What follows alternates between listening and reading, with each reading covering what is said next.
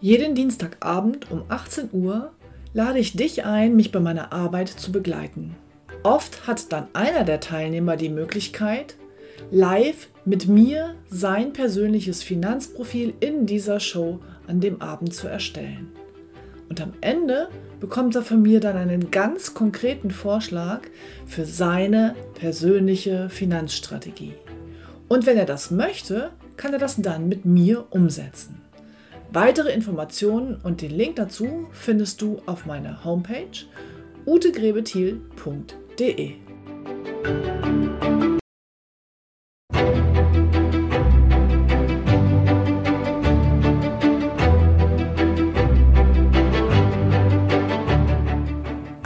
Finanzen verstehen, richtig entscheiden.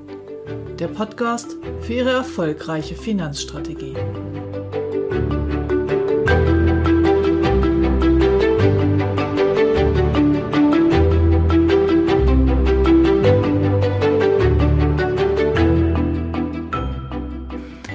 Aktien? Gerne, aber bitte nachhaltig. Heute geht es um Kriterien, Möglichkeiten und Optionen der nachhaltigen Aktienanlage.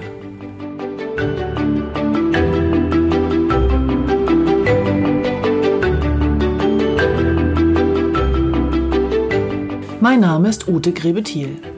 Ich bin Ihre Gesprächspartnerin in allen Finanzfragen, von Geldanlage über Altersvorsorge bis zu Versicherungen.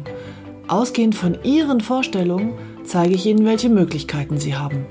Dazu greife ich auf Produkte aller relevanten Anbieter zurück. Sie entscheiden, was ich für Sie umsetze. Herzlich willkommen zu einer grünen Podcast-Folge. Heute möchte ich Ihnen gerne das Investment in Aktien, aber bitteschön nachhaltig vorstellen. Im ersten Schritt werde ich definieren, an welcher Stelle meiner Beratung ich nach der Nachhaltigkeit frage. Im zweiten Schritt werde ich Ihnen aufzeigen, welche allgemeinen Kriterien man ansetzen kann. Und im dritten Schritt werde ich Ihnen die Fonds vorstellen, mit denen ich mein eigenes Depot gestaltet habe und mit denen ich eben auch in der Regel berate. In meiner Rundumberatung, die ich Ihnen in mehreren Episoden ja schon nahegebracht habe, kommt irgendwann die Stelle, an der der Kunde sein bestehendes Vermögen verteilt hat und definiert hat, welchen Teil seines Vermögens er gerne in die Kapitalanlage, also in Topf 2, investieren möchte. Und im Vermögensaufbau hat er dann die Sparrate festgelegt für seine Ziele und Wünsche und die entsprechenden Fristen dazu. Und bevor ich mich dann dran setze und ein Konzept für den Kunden ausarbeite, stelle ich noch folgende Frage. Sie haben nun Ihre persönliche Verlusttoleranz definiert und somit kann ich das über die Aktienquote sehr gut steuern. Jetzt haben Sie aber auch die Möglichkeit, einen Teil Ihres Geldes nachhaltig zu investieren. Also meine Frage an Sie, welchen Anteil Ihres Geldes in Prozent möchten Sie gerne nachhaltig investieren? Tja, und dann überlegen die Kunden. Und meistens gibt es zwei Möglichkeiten. Es gibt die Kunden, die sagen, nein, das ist mir nicht wichtig, machen sie einfach so, dass es von der Rendite her und vom ähm, Schwankungsrisiko her für mich passt. Und immer mehr Kunden sagen, aber ja, das ist mir sehr, sehr wichtig. Und wenn ich dann frage, welcher Anteil, dann sagen die, ja, wieso Anteil? Bitte komplett. Also 100% nachhaltig. Und das entspricht auch meinen Werten. Das heißt, mein eigenes Depot ist auch ausschließlich mit nachhaltig investierenden Investmentfonds bestückt. Oft fragen die Kunden dann, welche Auswirkungen hat das denn auf meine Renditeerwartung? Nun, dazu gibt es zwei Antworten in meiner Welt. Also Variante 1 ist, Immer dann, wenn ich mich einschränke bei meiner Aktienanlage. Wenn ich also irgendwelche Kriterien ansetze, die mir nicht die ganze Welt offen lassen. Wenn ich mich also für eine bestimmte Branche oder Region entscheide oder bestimmte Ausschusskriterien habe, dann habe ich theoretisch auch eine geringere Renditeerwartung. Das liegt einfach daran, dass ich mich einschränke und nicht in jeder äh, Lebens- und Weltsituation sozusagen maximal profitieren kann, weil ich mir eben selber Grenzen gesetzt habe. Auf der anderen Seite lässt sich das in den letzten Jahren historisch nicht belegen. Das heißt, die nachhaltigen Aktienfonds haben ähnlich hohe Renditen gemacht wie die ganz normal weltweit investierenden breit gestreuten anderen Investmentfonds. Die Fonds, mit denen ich arbeite, haben im Aktienbereich immer zwischen 8 und 10 Prozent über längere Zeiträume an Rendite erwirtschaftet, also durchaus attraktiv. Aber da ist jetzt eben auch die nächste Frage, die Sie sich stellen müssen. Wollen Sie mit Ihrer Geldanlage eine ganz gute Rendite erzielen, oberhalb von Steuern, Kosten und Inflation, sodass Sie tatsächlich einen Wertzuwachs haben? Oder wollen Sie eben immer das Maximum erreichen? Also maximale Renditeerwartung, das auch, die geht auch immer, also dieses Maximum an Erwartung geht auch immer mit einem Maximum ein Risiko einher keine Mehrrendite ohne mehr Risiko. Also die Frage müssen Sie sich selber beantworten und für mich selber gilt und für auch den Großteil meiner Kunden gilt, dass die natürlich schon mit ihrem Geld eine Wertentwicklung erreichen wollen, dass sie den Werterhalt plus ein XY obendrauf erzielen wollen, dass sie aber in der Regel ihr Leben und ihre Ziele durch ihr gutes Einkommen, ihre Qualifikation und ihren Job meistern können und jetzt nicht hergehen, um an der Börse super reich, super schnell zu werden. So, das sind halt die meisten meiner Kunden. Das müssen sie für sich selber entscheiden. Und wenn es darum geht, eine gute Rendite zu erzielen, aber unter ethischen Gesichtspunkten, so steht dem aus meiner Sicht überhaupt nichts im Wege. Jetzt stellt sich natürlich wieder die Frage, ja, kostengünstig und ETFs. Ja, es gibt Nachhaltigkeits-ETFs. Aber dazu muss man wissen, ein ETF bildet einen Index nach. Und der Index ist wiederum eine willkürlich zusammengesetzte Situation von Unternehmen und Firmen, die irgendeine Ratingagentur zusammengebaut hat. So. Und erfahrungsgemäß, wenn Sie mal wirklich in die tiefen Kriterien der Anlagen reingucken, sind die ethischen Grundsätze von ETFs in der Regel deutlich weiter gefasst als die von Investmentfonds, die sich auf die Fahne geschrieben haben, nachhaltig wirklich etwas zu bewegen. Und da kommen wir nämlich zu dem zweiten Punkt. Es gibt Investmentfonds oder auch ETFs, die nachhaltig unterwegs sind, indem sie ausschließlich Ausschlüsse definieren. Das heißt, es geht nur um die Vermeidung von zum Beispiel Kinderarbeit, Rüstungsindustrie oder Tabakwaren oder ähnliches. Das ist der eine Ansatz. Es gibt aber noch einen weiteren Ansatz. Es gibt nämlich Investmentfonds und Anlagekonzepte, die sich nicht nur gegen die eine oder andere Branche aussprechen, sondern die sich ganz explizit für nachhaltige Branchen aussprechen. Das heißt, die bewusst Aktien suchen von Unternehmen, die arbeiten für Nachhaltigkeit in der Ökologie, im Umweltschutz oder eben in der Reinigung der Meere oder was auch immer. Einer meiner Lieblingsfonds ist sogar ein Fonds, der sich an den Grundsätzen eines Ordens orientiert und wo ein Teil der Verwaltungsvergütung dann wiederum, die der Fonds quasi von Ihnen als Anleger einnimmt, in Hilfsprojekte investiert wird. Also auch Kosten können hier nochmal einen Zusatznutzen haben für Menschen, denen es vielleicht nicht ganz so gut geht wie uns.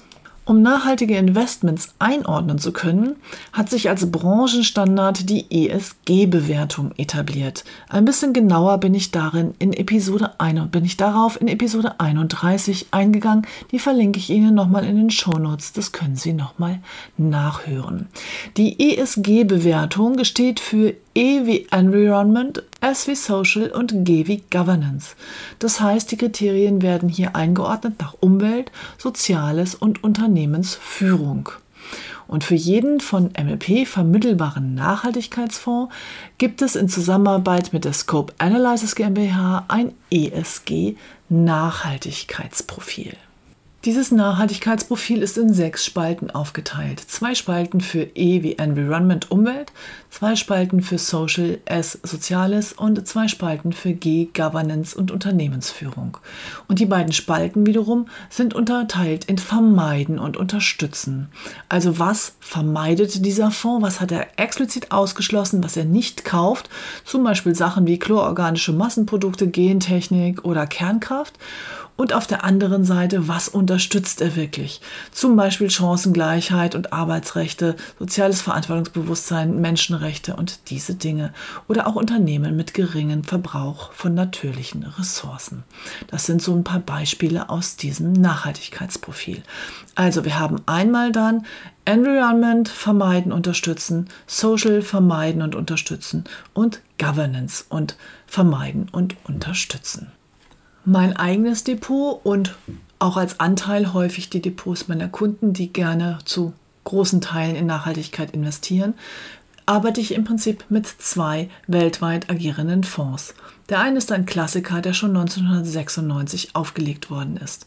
Und ich werde Ihnen jetzt ganz kurz die Hauptpunkte aus dem ESG-Profil dieses Fonds vorstellen. Das mache ich jetzt nicht für alle Fonds, sondern einfach nur als Beispiel.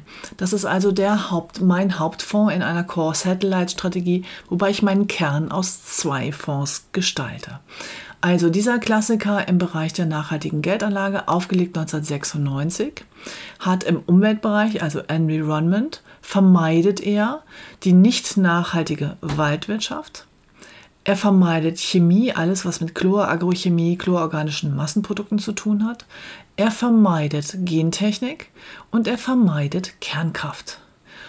Unterstützend investiert dieser Fonds in Öko- und Energieeffizienz, regenerative Energien, in Solarenergie, in Klimaschutz, Umweltrechte, Strategien, Schutz, Wasseraufbereitung und Wasserschutz. Im Social-Bereich vermeidet dieser Fonds die Missachtung von Arbeitsrechten, Diskriminierung, Diskriminierung von Minderheiten, von Frauen, Kinderarbeit, Vereinigungs-, Gewerkschaftsfreiheit, Zwangsarbeit und auch embryonale Stammzellenforschung und Gefährdung der Gesundheit. Er vermeidet weiterhin Pornografie, Tierversuche, Tabak, Glücksspiel und Rüstungskomponenten. Im Social-Bereich unterstützt dieser Fonds Unternehmen, die ethisches Verantwortungsbewusstsein und Wirtschaftsethik nach vorne treiben, die Arbeitsrechte, Chancengleichheit, soziales Verantwortungsbewusstsein, Menschenrechte und überdurchschnittliches Engagement nach außen erkennen lassen. Und bei der Unternehmensführung, das ist G wie Governance, vermeidet dieser Fonds Unternehmen, die durch Korruption aufgefallen sind. Er unterstützt Unternehmen, die im Umweltmanagement aktiv sind und die vielleicht auch aktiv über den Produktlebenszyklus nachdenken und auch hier vielleicht Rücknahme und Wiederverwertung ihrer Produkte fördern. Außerdem achten sie darauf, Unternehmen zu wählen, die einen geringen Verbrauch von natürlichen Ressourcen haben sowie als Beispiele eines ESG-Profils eines weltweit operierenden Aktienfonds. Fonds Nummer 1 meiner Wahl für das Kerninvestment meines Depots ist ein Fonds, der in kleinere und mittelgroße Unternehmen sowie zu rund einem Drittel in großkapitalisierte Unternehmen investiert, die in ihrer Region und ihrer jeweiligen Branche ökologische und ethische Aspekte führe, in ökologischen ethischen Aspekten führend sind und die größten Ertragsaussichten besitzen. Der Fonds wird nach einem sehr strengen Kriterienprinzip verwaltet. Investiert wird beispielsweise in Unternehmen aus den Bereichen regenerative Energien, umweltfreundliche Produkte und Dienstleistungen, ökologische Nahrungsmittel, Umweltsanierung, regionale Wirtschaftskreisläufe und humane Arbeitsbedingungen. Ausgeschlossen sind Investitionen in Atomindustrie, Chlorchemie, Gentechnik, Raubbau, Tierversuche, Kinderarbeit und Militärtechnologie. Das hatte ich Ihnen schon mitgeteilt. Der Fonds hat mittlerweile ein Volumen von 1,2 Millionen, hat im Schnitt in den letzten zehn Jahren 8,2 Prozent Rendite erwirtschaftet, ähm, lässt sich vielleicht vergleichen mit dem MSCI World Net Total Return Euro Index und ist eben schon 1996 aufgelegt worden. Dieser Fonds bildet die erste Hälfte meines Kerninvestments. Der zweite Fonds ist ein Fonds, der hauptsächlich in Aktien investiert, die Auswahl aller Vermögensgegenstände richtet sich nach den ethischen Grundsätzen des Franziskanerordens.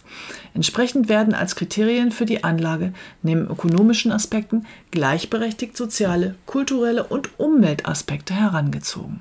Darüber hinaus werden Investitionen in Unternehmen ausgeschlossen, die kontroverse Geschäftsstrategien wie Rüstungsproduktion, Kinderarbeit oder Tierversuche verfolgen. Der Fonds hat hier einen ethischen Filter. Teile der Verwaltungsvergütung fließen der Missionszentrale der Franziskaner für weltweite Hilfsprojekte zu. In meinem Live-Training am nächsten Dienstag, am 2.6.2020, abends um 19 Uhr online, für das Sie sich gerne über meine Homepage oder auch über den Link äh, unter diesem Podcast anmelden können, werde ich Ihnen die Fonds im Details dann einfach nochmal vorstellen.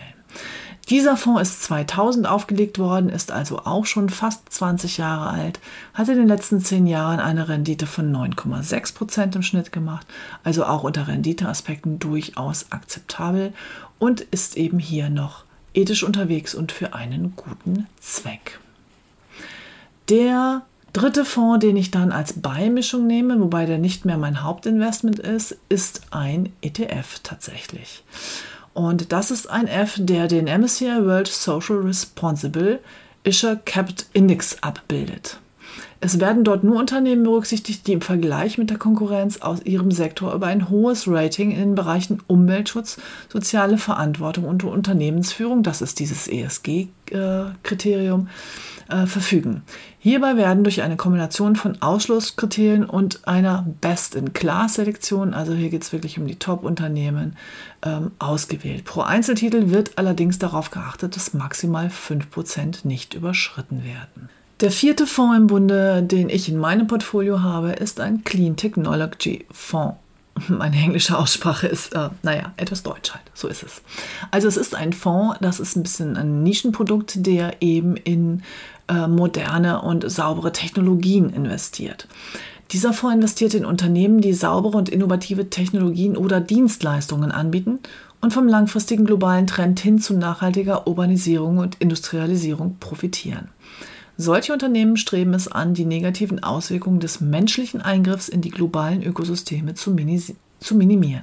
Die Reduzierung der negativen Auswirkungen des globalen Klimawandels und der Ressourcenknappheit bietet Unternehmen, die in diesem Bereich aktiv sind, ein erhebliches Wachstumspotenzial. Also, wenn Sie mich schon etwas, wenn Sie meinen Podcast schon etwas länger verfolgen, dann wissen Sie, dass ich der Meinung bin, dass eine konservative Geldanlage ein weltweit breit gestreutes Aktieninvestment ist. Also nicht die Auswahl von Einzeltiteln, das ist so ein bisschen Hop oder Top, ich kann Glück oder Pech haben, kann gut laufen oder nicht, sondern das Ziel ist es ja, langfristig Vermögen zu erhalten und etwas mehr als Kosten, Steuern und Inflation wieder auffressen zu erwirtschaften. So. Und wenn ich so weltweit breit mich aufstelle, kann ich nichts falsch machen, dann noch ein Sparplan da rein und läuft. Muss ich mich in meiner Welt auch nicht groß weiter drum kümmern. Weshalb nehme ich aber trotzdem so einen Clean Technology Fonds mit rein.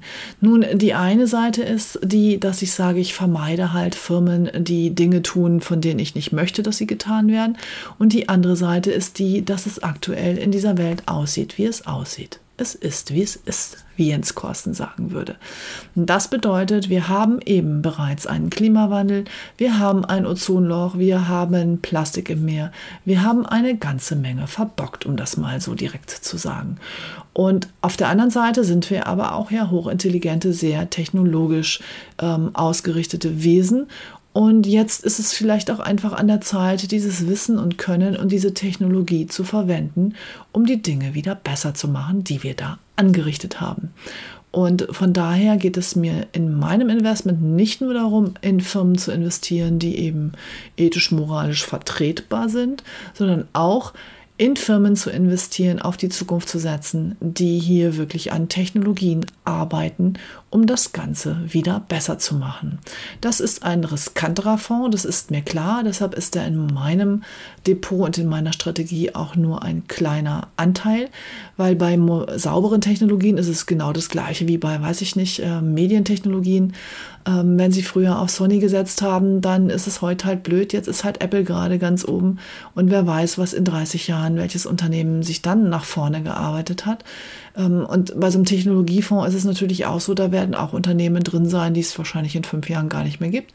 Und dafür wird es aber vielleicht auch die ein oder andere Perle geben, die so richtig durch die Decke gehen. Ich selber bin auf jeden Fall davon überzeugt, dass die ähm, moderne Technologie im Umweltbereich ein Megatrend ist, dass die Generation unserer Kinder viel mehr in diese Richtung denken, handeln und auch fordern wird, dass dort agiert wird. Und deshalb glaube ich, dass das sehr zukunftsträchtig ist und deshalb spare ich eben auch mit einem Teil meines Geldes diesen Fonds. Das war's heute zum Thema nachhaltige Aktienfonds. Mein Kerninvest besteht also aus vier Investmentfonds, die ich Ihnen gerne im persönlichen Gespräch auch nochmal genauer erläutere. Und ansonsten können Sie sich gerne anmelden für das Live-Training nächste Woche, wo wir generell über Geldanlage sprechen wollen, aber wo wir dann sicherlich auch Vor- und Nachteile einzelner Investments erörtern können. Ich freue mich auf Sie und ich wünsche Ihnen ganz schöne Pfingsten. Diejenigen, die das jetzt zu einem anderen Zeitpunkt hören, dann haben Sie vielleicht schöne Pfingsten 2020 gehabt. Wetter soll toll werden.